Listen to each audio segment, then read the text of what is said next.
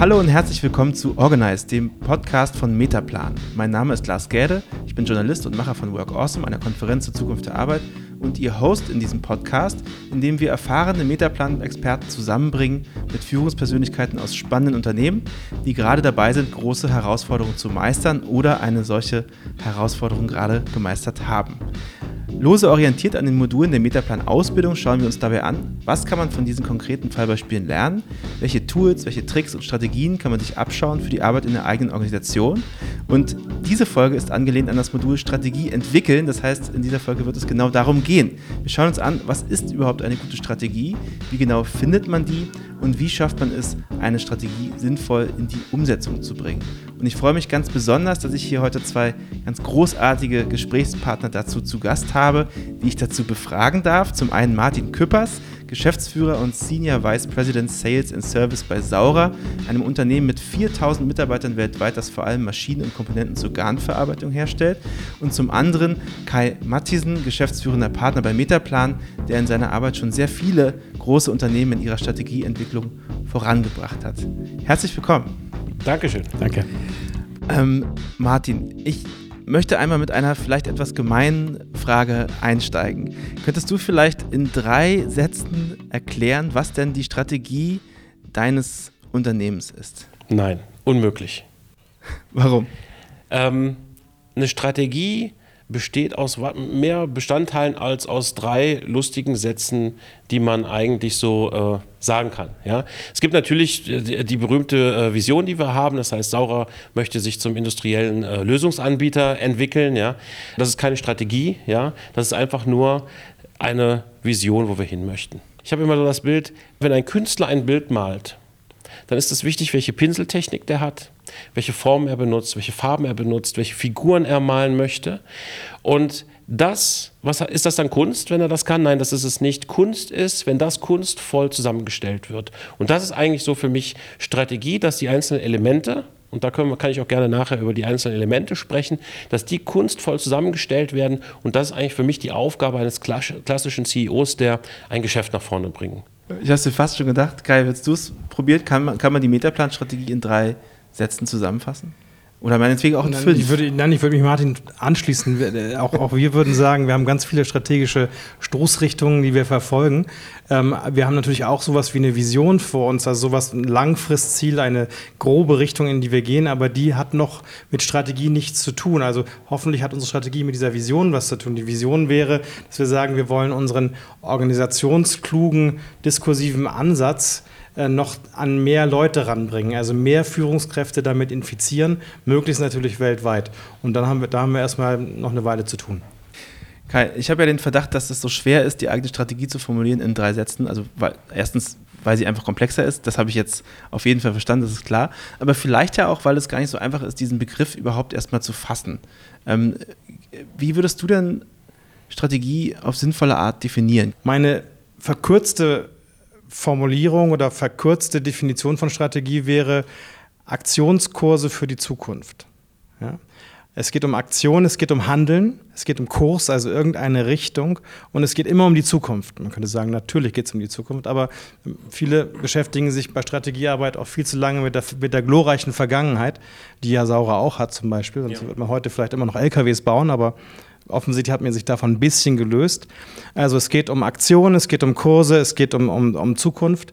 Und dann ist immer die Frage, wie, wie schaffen es diese Aktionskurse handlungsleitend zu sein? Also eben, wir hatten vorhin das Level, also eine Vision ist oft schön anzusehen, man nagelt sich an die Wand, die Kommunikationsabteilung ist total glücklich, aber man kann nicht daraus ableiten, was zu tun ist. Also für wen ist es eigentlich handlungsleitend und eine Strategie sollte handlungsleitend sein.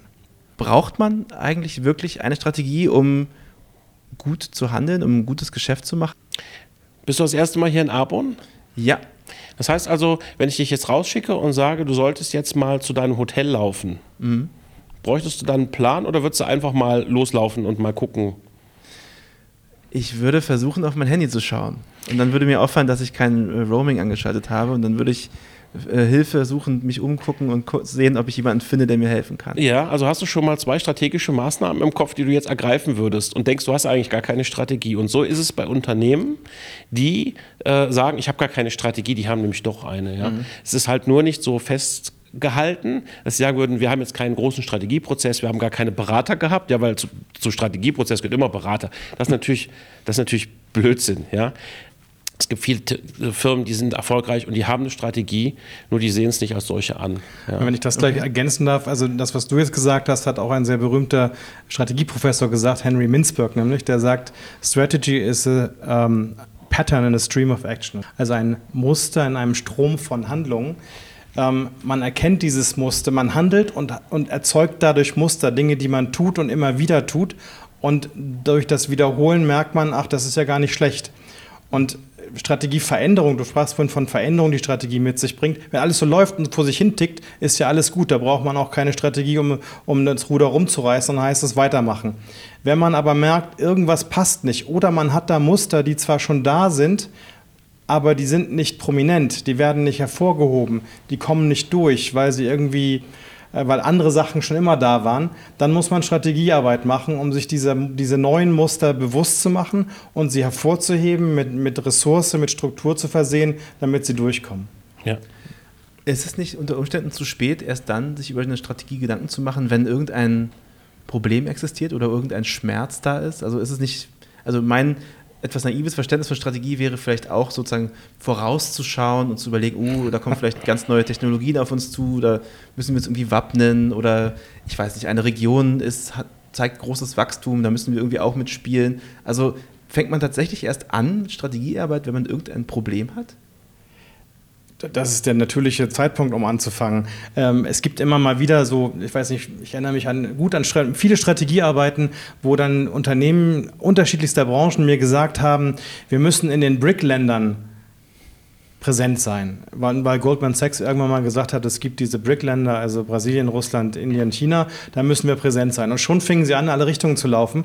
Und dann hat McKinsey aber netterweise mal einen Artikel geschrieben, da stand, wenn sie, wenn sie versuchen, auf dem Zeitungswissen, was sie haben, eine Strategie aufzubauen, dann sind sie wahrscheinlich nicht granular genug. Da sollten sie ein bisschen genauer hingucken. Also dieses, ich setze mich mal hin und lasse mal alles auf mich wirken und fange dann an, äh, eine neue strategische Richtung zu entwickeln, ist nicht das, äh, was wir normalerweise vorfinden. Normalerweise gibt es konkrete Probleme oder jedenfalls unbeantwortete Fragen oder auch nur ein Bauchgefühl, was, wenn man es dann ein bisschen rauskitzelt, auch zu einer konkreten, zum konkreten Problem formuliert werden kann, das dann bearbeitbar ist. Mhm. Das heißt also, dann wäre meine Frage, die, die ich jetzt anstellen würde, fast schon beantwortet. Also, was kann und was sollte eine gute Strategie leisten? Das heißt, die sollte vor allem dann eben ein Problem lösen, das man in diesem Moment gerade hat oder was man ab, in absehbarer Zeit bekommen könnte? Es muss kein Problem sein, es kann auch eine Opportunität sein. Also das ist mhm. sozusagen eine, man sieht, Mensch, äh, wir, wir, haben jetzt schon komischerweise, wir sind doch gar nicht präsent in Indien. Warum haben wir denn da jetzt schon fünf Maschinen hinverkauft? Mhm. Sollten wir vielleicht mal gucken, ob wir da einen Vertriebsstandort aus, äh, aufbauen oder nicht. Also mhm. das sind so, so leise Weak Signals, heißt das in der Strategieliteratur, die man aufnehmen oder kann oder ignorieren muss. Je nachdem. Wie kommt man denn dann zu einer sinnvollen Strategie? Also angenommen, man hat einen Moment ähm, erfasst, wo man merkt, okay, jetzt wäre es gut, sich mal Gedanken zu machen. Martin, wie läuft das denn bei euch? Also vielleicht kannst du den Prozess bei Saura einmal beschreiben, wie ihr eure Strategie entwickelt. Ja, ähm, äh, vor zwei bis drei Jahren waren wir eigentlich noch ein klassischer Maschinenbauer. Das heißt also, wir waren in Business Units organisiert, die einzelne Maschinen hergestellt haben die Maschinen selber, die in der Verbindung zueinander aber eigentlich das Endprodukt herstellten, waren eigentlich das, was der Kunde haben wollte. Und ähm, wenn man solche Maschinen getrennt voneinander entwickelt, gibt es an den Schnittstellen entsprechende ähm, Themen, die nicht vorhanden sind. Jetzt gibt es die ganzen neuen Buzzwörter wie Digitalisierung und Automatisierung und Sensorik. Und ähm, die werden genau an diesen Schnittstellen gebraucht. Und um diesem ja, Nutzen der Kunden gerecht zu werden eigentlich, wussten wir müssen uns ändern. Zusätzlich haben wir ähm, einen strategischen Investor in, an Bord bekommen, äh, einen, aus einer chinesischen Gruppe. Und dort war ein anderer Wunsch, und zwar, die wollten an die Börse gehen. Und um diesen Börsengang zu erreichen, mussten wir auch gewisse Net Profits erfüllen. Also hatten wir schon mal zwei Sachen, die wir uns anschauen sollten, mussten. Wie kommen wir zu diesem Net Profit? Und wie ändern wir uns als Unternehmen, um uns zukunftsfähig aufzustellen? Ähm, ja, das war so der Moment, wo wir gesagt haben, ja, das ist das, da müssen wir was tun. Dann hatten wir einen CEO-Wechsel und der neue CEO hat wirklich direkt vom ersten Tag an einen Workshop gemacht und gesagt, so, wo stehen wir, wo wollen wir hin, wie sieht das Management eigentlich ähm, ähm, die ganze Geschichte und es war das erste Mal in meinem Leben, dass ich an einem Metaplan-Workshop teilgenommen habe, der nicht vom Metaplan durchgeführt wurde, sondern äh, von unserem CEO. Drei Tage lang, sehr anstrengende Geschichte für ihn, das ist mir jetzt bewusst, nachdem ich meinen ersten selber gehalten habe. Ähm, aber ganz herausragend eine diskursive, äh, ein Diskurs mit, den, mit dem Management. Ähm, viele mitgenommen, einige nicht mitgenommen, das kommt natürlich dabei auch heraus.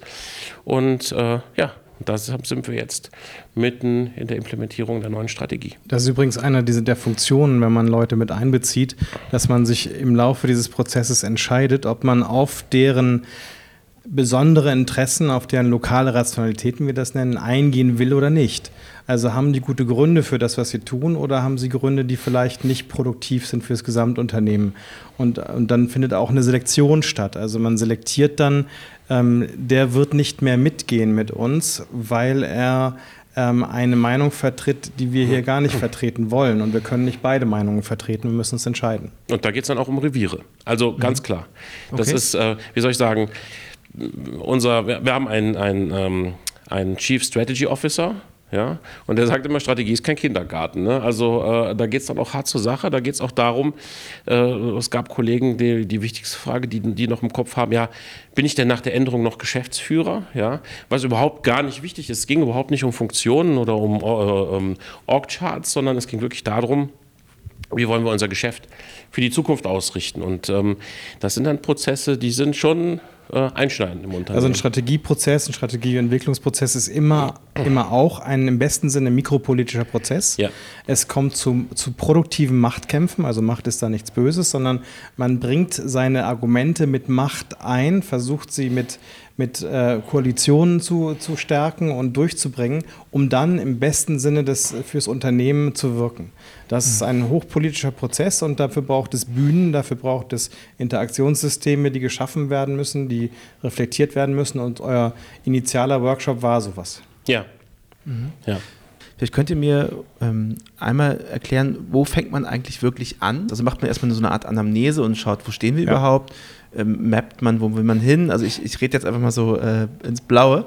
Also ähm, ich, wie, wie, wie, geht das? Was ich sagen, Anamnese, es ist mir zu medizinisch, wir suchen dann nach der strategischen Intention, Product Hamlin Strategic Intent. Also was, was ohne, dass es schon Strategie ist, will jemand irgendwas und dann machen wir einen Dreischritt nennen wir das. Wir gucken erstmal, was ist deine Intention, versuchen es zu hinterfragen. Dann gibt es immer Widersprüche, weil man das ja vielleicht noch nicht fünfmal erzählt hat, sondern man erzählt es vielleicht zum ersten Mal, entwickelt die Ideen beim Sprechen, verfertigt die Gedanken beim Sprechen. Mhm. Und dann geht man zurück und sagt, okay, dann, da sind aber ein paar Hypothesen drin, stimmen die denn so? Und formuliert dann Fragen, an diese Person, an die Gruppe von Personen und sagt, passt das so, stimmt das so, müssen wir da nochmal analysieren, brauchen wir da ein Backup aus dem Markt, ähm, um diese Hypothesen zu stärken oder zu verwerfen. Das ist der zweite Schritt. Der dritte Schritt ist, und wenn das jetzt so ist, wohin führt uns denn das? Führt uns das überhaupt an irgendeinen Punkt, an den wir auch hinwollen? Also ist das denn die Richtung, in die du willst? Oder welche möglichen Zukünfte ergeben sich aus dem, was du jetzt als, als Gestaltung da reinbringen möchtest? Und wenn das auch in eine Richtung führt, wo man sagt, okay, das passt, dann, dann würde man sagen, okay, dann versuchen wir das mal weiter zu detaillieren und aus, der, aus dem Gespräch mit einem, ein Gespräch mit fünfen, mit 15, äh, mit 20 und mit mehr Leuten zu machen, die dann auch mitdenken und dann diese Intentionen immer zu einer Strategie gerinnen lassen. Mhm wenn, wenn einem das gelungen ist, was, was ja schon ziemlich herausfordernd klingt, ähm, was steht denn dann am Ende? Ist das eine Art Papier? Ist das, also wie, wie war das bei euch? Bei, wie ist das bei Sauer? Ist das ein DIN A4-Blatt? Sind das drei, drei starke Sätze? Wie, wie, genau muss man sich das vorstellen? Also am Anfang waren es natürlich Karten mit Nadeln drin. Metaplan typisch? ja, äh, äh, natürlich. Ähm, und das wurde dann nachher in eine erste Vision gegossen, bevor wir auf die Strategie kamen. Und diese Vision, die war derart von unklar, dass wir da mehrere Workshops gemacht haben, um das noch rauszukristallisieren, weil Solution Provider, also ähm, da muss man nur mal auf die Hannover Messe gehen, ja, da ist jetzt auf einmal jeder Solution Provider. Und was bei uns das Problem, oder was heißt das Problem, die Herausforderung war, Saurer wollte nicht Textilfirma bleiben.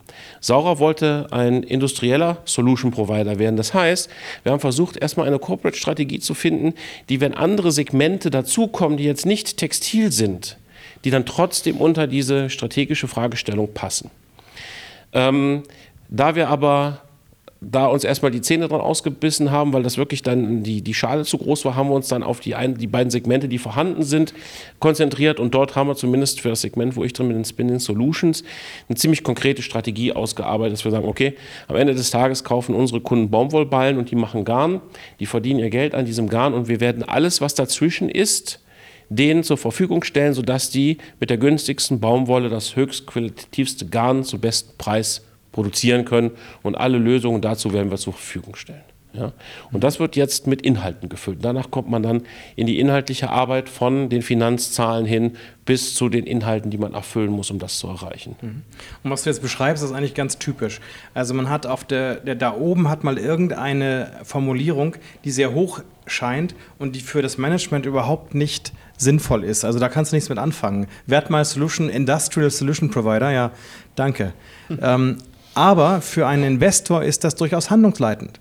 Der Investor kann sagen, genau, ich glaube an Industrien, ich glaube, dass Solution Providing wichtig ist. Ich habe verstanden, dass die Verknüpfung der Maschinen wichtig ist, Internet of Things, Big Data und so weiter. Diese ganzen Dinge, das kann er alles in seiner Fantasie zusammenbringen und sagen, jawohl, das ist genau richtig, das passt auch noch zur chinesischen Industriepolitik, alles ist großartig. Und für den ist das handlungsleitend zu sagen, aha, ich werde jetzt investieren in ein Unternehmen, was mir diese Geschichte erzählt. Und das reicht für den auch völlig aus. Nur als Manager ist man dann wieder auf sich selber zurückgeworfen. Und der ist auch derjenige, der es sowieso besser weiß als jeder andere, was zu tun ist. Deswegen nützt es dem Manager gar nicht so viel, nach oben zu gucken, ob da irgendjemand was Besseres weiß, sondern er muss sich selber die Gedanken machen, was er dann in dem gesteckten Rahmen machen kann draus. Ja. Das, das heißt das, dass man dann für die verschiedenen Adressaten einer Strategie eigentlich auch unterschiedliche Strategien braucht? Also macht es dann überhaupt Sinn, eine Strategie für ein ganzes Unternehmen zu bauen oder sogar für eine, eine Abteilung? Oder muss man sich genau überlegen, äh, wir erzählen den Aktionären eine Strategie, die, die ihnen sinnvoll erscheint und die für sie handlungsleitend sein mag? Wir erzählen unsere Belegschaft aber eben eine andere Strategie oder arbeiten die mit denen? Also gibt es dann überhaupt eine One-Size-Fits-All-Strategie, wenn man verschiedene Adressaten bedienen muss? Das ist so ein bisschen wie mit dem Bild, was ich am Anfang gesagt habe. Ähm, äh, wenn einer sich ein Bild anguckt, dann interessiert er sich vielleicht nur die, für die Figuren, die da drin sind. Der andere interessiert sich nur für die Pinseltechnik. Und deshalb beinhaltet die Strategie schon alle Elemente, die die einzelnen ähm, Abteilungen betreffen, aber auch die, äh, die, die, die, Sichtweise äh, der Aktionäre. Also eigentlich ist eine Strategie wie ein 3D-Körper, wo man von verschiedenen verschiedenen Richtungen drauf gucken kann. Man muss halt nur den Körper immer, je nachdem, vor dem jemand sitzt, in die richtige Richtung halten, damit er genau auf das drauf guckt, was ihn halt in dem Moment interessiert. Also mhm. ich meine, das ist, glaube ich, so mhm. der, der Clou bei der ganzen Geschichte. Und das Vorhalten reicht auch noch nicht ganz, sondern man muss ihm eigentlich auch die Wege da rein zeigen. Das heißt, ja. ähm, dieses, was, was ja häufig gemacht wird bei Strategien, ist, dass den Leuten erklärt wird, so sollt ihr es machen. Dabei geht es gar nicht darum, ihnen die Welt zu erklären, sondern ihnen die Chance zu geben, sich die Welt zu erschließen und die Gedanken aufzunehmen und zu bezweifeln, die da von höherer Stelle oder von irgendjemandem gesagt wurden, damit sie sich dann sagen können, okay, das, damit kann ich was anfangen, damit nicht. Das müssen wir vielleicht noch ein bisschen ändern. Ähm, diese Sache, die interessiert mich gar nicht. Das ist die Nachbarabteilung. Also muss ich das rausschälen lassen. Jeder muss sich aus seiner Perspektive mit dieser Strategie anfreunden und diese Strategie ähm, in sein eigenes Denken und Handeln integrieren. Mhm. Und wenn ich sage, die Strategie ist natürlich vereinfachend, weil es eigentlich um Handlungsstrategien aus jeglicher Perspektive geht. Jeder muss sich seine eigene Handlungsstrategie machen machen, die natürlich im besten Falle was zu tun hat mit den anderen Strategien im Raum. Aber widerspruchsfrei wird es nicht sein, mechanistisch ist es nicht, man kann es nicht herabbrechen von oben bis nach ganz unten, aber es sollte miteinander zu tun haben. Im besten Falle gekoppelt, manchmal auch nur lose gekoppelt. Mhm. Wer sollte denn, wenn, wenn es schon so viele verschiedene Adressaten gibt, wer sollte denn dann idealerweise an der Entwicklung einer solchen Strategie ähm, beteiligt sein, um, um auch diese ganzen verschiedenen Perspektiven vielleicht mit im Raum zu haben und auch gut bedienen zu können. Ist das gut, das erstmal im kleinen Kämmerlein für sich zu ent entwickeln und dann zu schauen, was, also und dann damit rauszugehen, zu schauen, was passiert? Oder würdet ihr empfehlen, möglichst viele der betroffenen ähm, Akteure oder auch der Adressaten direkt mit zu beteiligen?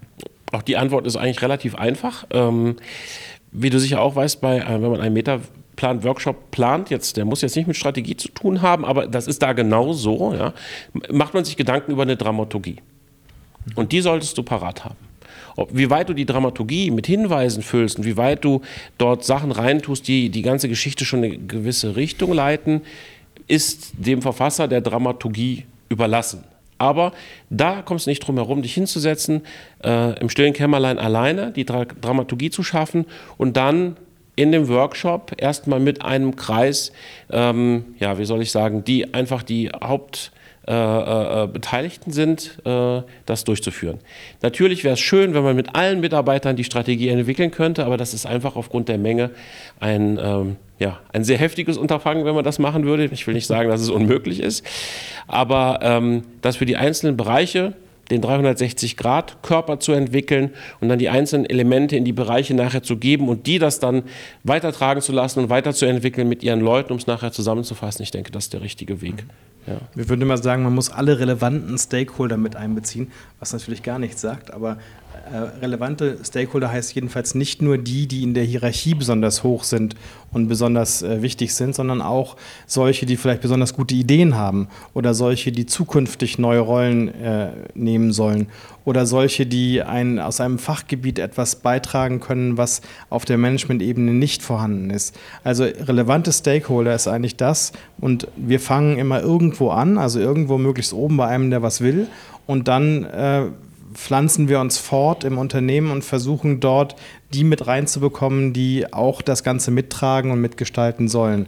Und Gewürzt, das allein ist schon eine Entscheidung. Ja? Gewürzt manchmal mit Menschen, wo man auch weiß, dass dort der größte Widerstand sein wird. Das ist auch wichtig, solche Leute mit einzubinden. Mhm. Unsere Hauptthese ist ja immer, dass jemand, der so widerständig ist, in der Regel weiß, warum er widerständig ist. Oder man es jedenfalls mit ihm zusammen herausarbeiten kann und oft ist dann so eine widerständige Person äh, eine, die richtig wertvoll was beitragen kann, weil sie einen Standpunkt vertritt, der von anderen lieber nicht gesehen wird.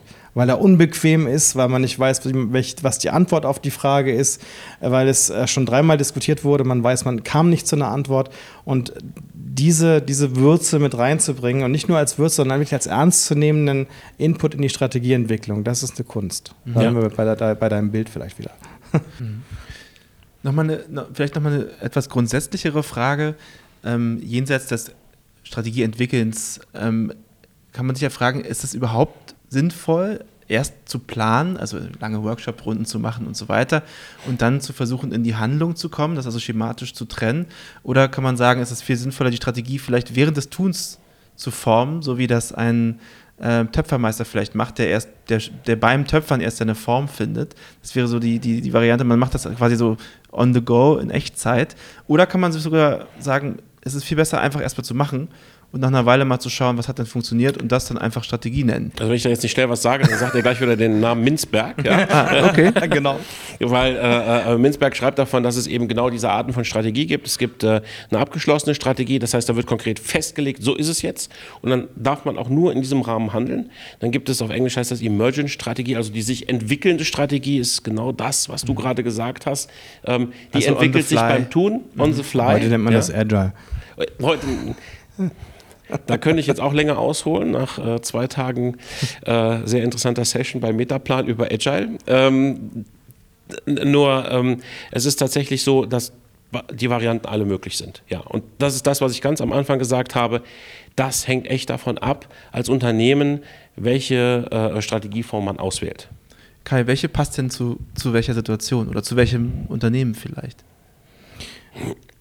Also ich, ich, jedes Unternehmen hat eine eigene Strategie und seine sehr spezifische Strategie. Und es gibt gar nicht so die Form für ein spezifisches Unternehmen. Ähm, je enger die Ressourcen sind, je knapper die Ressourcen sind, desto höher sind die Einsätze, desto riskanter sind die Strategien, die man fahren muss. Wenn man ganz viel Geld zur Verfügung hat, kann man alles Mögliche tun. Ja, dann, hat, dann, ist die, dann steht die Welt offen. Also ich würde zum Beispiel sagen, Google heute hat keine Strategie, sondern die haben einfach viel Geld. Ja, die können ganz viel spielen und können ganz viele tolle Sachen machen, ähm, weil sie viel Geld haben, weil sie eine Monopolstellung haben. So. Und ähm, in so einem, in, und, und so wie sie handeln, ist es vielleicht auch für so ein Unternehmen gar nicht schlecht, einfach mal in alles Mögliche zu investieren. Sei es autonomer, äh, autonomes Fahren oder äh, neue Formen des yogischen Fliegens. Das ist alles möglich. So. Mhm. Ähm, wenn ich aber weniger Geld zur Verfügung habe und ich habe sozusagen eine Chance, dann muss ich mir genau überlegen, worauf, auf welches Pferd ich setze. Und dann kann es auch sein, dass ich dann tatsächlich eine sehr enge Strategie fahren muss und sagen, Leute, hört mal auf mit allem Spaß hier. Wir haben nur diese eine Chance. Wir haben die Chance, diese Maschinenlinie jetzt, jetzt, jetzt durchzubringen. Wenn die nicht durchkommt am Markt, dann war es das. Dann können wir einen Schlüssel umdrehen.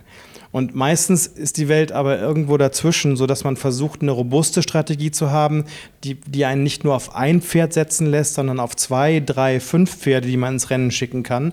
Und hofft dann, dass je nachdem, wie sich die Umwelt verändert, eins, zwei oder drei dieser Pferde durchkommen. So, das ist, das ist, das ist der normale Weg. Und irgendwo dazwischen, zwischen diesem, äh, was kostet die Welt und, und äh, die Börse lässt uns machen, was wir wollen und verdammt nochmal, uns geht das Geld aus, wir, wir, wir haben nur noch eine letzte Chance. Dazwischen findet Strategie statt und das ist immer anders in jedem einzelnen Unternehmen. Mhm. Wie langfristig kann und sollte denn eine Strategie sein? Also du hast ja beschrieben, euer Prozess war jetzt lang und aufwendig und intensiv. Das, das macht man jetzt wahrscheinlich nicht jedes, äh, nicht jeden Monat und vielleicht auch nicht jedes Jahr. Ähm, wenn man jetzt aber zu lang plant, dann passieren da ja vielleicht all, alle möglichen unvorhergesehenen Dinge, die die Strategie schon wieder über Bord werfen. Ähm, das heißt, was ist, also was ist ein Horizont, den man vielleicht mit einer Strategie gut abbilden kann ja. und wo wird es dann aber auch zu weit oder vielleicht zu nah? Also absolut abhängig auch wieder vom Unternehmen. Ich kann für uns ja. eine Antwort geben. Wir planen im Moment äh, auf fünf Jahre etwas detaillierter und dann gibt es noch einen Zehn-Jahres-Ausblick, der ist dann etwas gröber. Mhm. Ja. Ähm, und es gibt einen Review-Prozess, wo ähm, auf Länderebene, weil wir äh, in gewissen Ländern der Erde halt verkaufen, die Prozesse reviewen. Das passiert regelmäßig, einmal pro Jahr. Und dort wird dann halt geguckt, wo stehe ich, wo bin ich und passt die aktuelle Strategie auch noch auf die Situation oder hat sich was herauskristallisiert, wo wir die Landesstrategie äh, überdenken müssen oder wo wir auch nochmal komplett im Konzept äh, äh, was tun müssen. Mhm. Darf ich noch auf den Zeitraum äh, ja. eingehen? Ähm, auch das ist total unterschiedlich, je nachdem, welches Unternehmen, welche Industrie man vor sich hat. Wir haben, wir haben mit einem ähm, Netzwerkersteller, also der macht äh, äh, Hochspannungsleitungen äh, für, für Deutschland, für einen Teil von Deutschland. Äh, die denken in 30 bis 50 Jahresräumen. Und das ist dann deren Strategie. Ja, aber ja. das ist vollkommen richtig, weil, ja. weil es eben so lange braucht, um diese Dinger zu bauen und auch äh, man muss Prognosen haben, wo, wo Strom erzeugt wird und wo er verbraucht wird und so weiter. Das sind Dinge, die passieren nicht von heute auf morgen. Und, und, so, und ich habe zuerst mich total gewundert, aber es danach verstanden, dass das richtig ist, in diesen großen Zeiträumen zu denken. Natürlich müssen die auch operativ wissen, was sie in diesem Jahr tun, aber, aber das, ist, das ist wichtig. Und anders, anderer Kunde ist, ist ein E-Commerce-Unternehmen. Da ändert sich die Welt andauernd. Und da kommen neue Mechanismen dazu. Da gibt es plötzlich äh, ähm, Artificial Intelligence Algorithmen, die nochmal optimieren, was man aus den Kundendaten rausholen kann und so weiter. Da ändert sich jedes Quartal ändert sich irgendwas und immer ist irgendwas neu und sie müssen das, was sie am Anfang des Jahres gesagt haben, wieder umwerfen und wieder was Neues machen. Und, und das ist das ist genau das Spannende daran, dass es nicht, ähm, dass es dieses dieses diese Zeitlichkeit nicht gibt. Erstaunlich ist jedoch, dass alle daran festhalten, dass man irgendwie einen Jahresplan haben muss. Das scheint sozusagen kulturell verankert, dass es immer in Jahresrhythmen geht. In Amerika manchmal in Quartalsrhythmen, aber das Jahr scheint dann doch immer noch wichtig zu sein. Und was mich wundert ist, wir reden ja davon, dass wir alle hier harte Businessmänner sind, ja, aber am Ende des Tages, diese Planung, die kommt ja eher aus dem Kommunismus. Ne? Und nachher wird auch noch erwartet, dass diese Pläne erfüllt sind. Ja? Ähm, äh, das ist das eine äh, Schizophrene, was ich dort immer bei solchen Plänen sehe. Aber das andere, wenn wir über Zeiträume äh, äh, reden, diese Strategie auf dem Papier, was wir haben, ist in diesem Fünfjahreszyklus. Aber ich kann nur jedem Manager eins empfehlen. Ich kann eigentlich nur jedem Menschen empfehlen, mal eins zu machen sich hinsetzen und zu überlegen, das, was ich aktuell tue und die Industrie, wo ich gerade für arbeite, wie wird die in 85 Jahren aussehen? Einfach mal hinsetzen und einfach mal kreativ sein und Sachen weiterdenken und denken, wie sehe ich das? Und wenn man diesen Prozess durchlaufen hat, ich musste das einmal machen, äh, und zwar für Textil, ähm, und da kommen einem so Gedankengänge wie, naja, Ressourcenknappheit. Im Moment äh, werden in Asien unsere Textilien gefertigt, werden nach Europa und in die USA zurückgeschippert. Ähm, ist das noch möglich? Oder kriegen wir wieder lokale Fertigungsstellen für Textil? Wie weit ist der 3D-Druck fortgeschritten? Und vielleicht sind wir in 85 Jahren so, dass wir wie damals die Kopiercenter lokale Fabrikation haben für Fläche, für Bettwäsche und so weiter. Und für unsere tägliche Kleidung haben wir zu Hause einen Drucker und kaufen uns bei Gucci, Armani und wie die ganzen Modelabels alle heißen, ähm, die Muster ein, speisen die in den Computer, lassen das ausdrucken, schmeißen das abends in einen Häcksler rein, das wird am nächsten Tag aufgeschmolzen und äh, äh, wir haben neue Kleidung. Wird diese Sustainable-Kette einfach nur runder. Ja? Ähm, ein weiteres Thema ist, wir wissen, dass wir auf der Erde das größte Problem kriegen werden mit Wasser eine Baumwoll-Jeans, so wie du die trägst, äh, wie ich die trage und wie der Kai äh, die trägt, von der Wässerung der Baumwollpflanze bis zur fertigen Hose werden 6800 Liter verbraucht für eine Jeans und für ein Hemd 2800 Liter. So, hm, wäre das nicht mal ein Ansatz, darüber nachzudenken, wenn man in dieser Industrie ist, so wie wir? Wir sind nur die Fadenherstellung, wir sind nicht in der Färberei, wir sind auch nicht in der Konfektion, ja. Aber wie weit muss ich jetzt denken? Wie weit wird sich mein Geschäft entwickeln und wo werden überhaupt mal Ressourcenprobleme entstehen? Und da kann ich, wie gesagt, nur jedem empfehlen, hinsetzen, überlegen, wo stehe ich denn in 85 Jahren mit meinem Geschäft? Und ich denke, das hilft unheimlich auch bei einer Strategieentwicklung für die nächsten fünf Jahre und für die Themen, wo man seinen Fokus drauf legt. Mhm. Kai, würdest du dem, dem Ratschlag zustimmen? Also gerade vielleicht auch als tolle letzte Frage an dich. Weit, ist das ganz weit in die Zukunft schauen sinnvoll oder verstellt das vielleicht den Weg, äh, den Blick für das, was Montag und den Folgemontag und den Monat drauf und das nächste Jahr stattfinden muss? Es ist gut, weit in die Zukunft zu schauen, weil es inspiriert ist und Perspektiven zeigt. Ähm, gefährlich ist es dann gleich auch in diese Zukunft zu investieren. Ähm, zu glauben eben, dass morgen, das unterstelle ich dir nicht, Martin, aber zu glauben, dass morgen jetzt die Kleidung schon aus dem Drucker kommt, das ist falsch. Wenn man jetzt falsch, also in 3D-Drucker investiert, okay. die Kleidung herstellen sollen, ich wäre zögerlich. Dagegen 3D-Drucker für Ersatzteile auf äh, Schiffen, wunderbar. Ähm, nur, also die, dieses, diese Perspektive zu haben, ohne gleich zu sagen, und da mache ich jetzt auch was draus, sondern sie nur als Perspektive mitzuführen, auch das ist dann Strategiearbeit, diese, diese Orte zu finden, dass man sagt, man redet drüber und weiß, dass es in diese Richtung gehen könnte, gleichzeitig aber sagt, wir, wir arbeiten trotzdem noch an dem, worum es im Moment geht.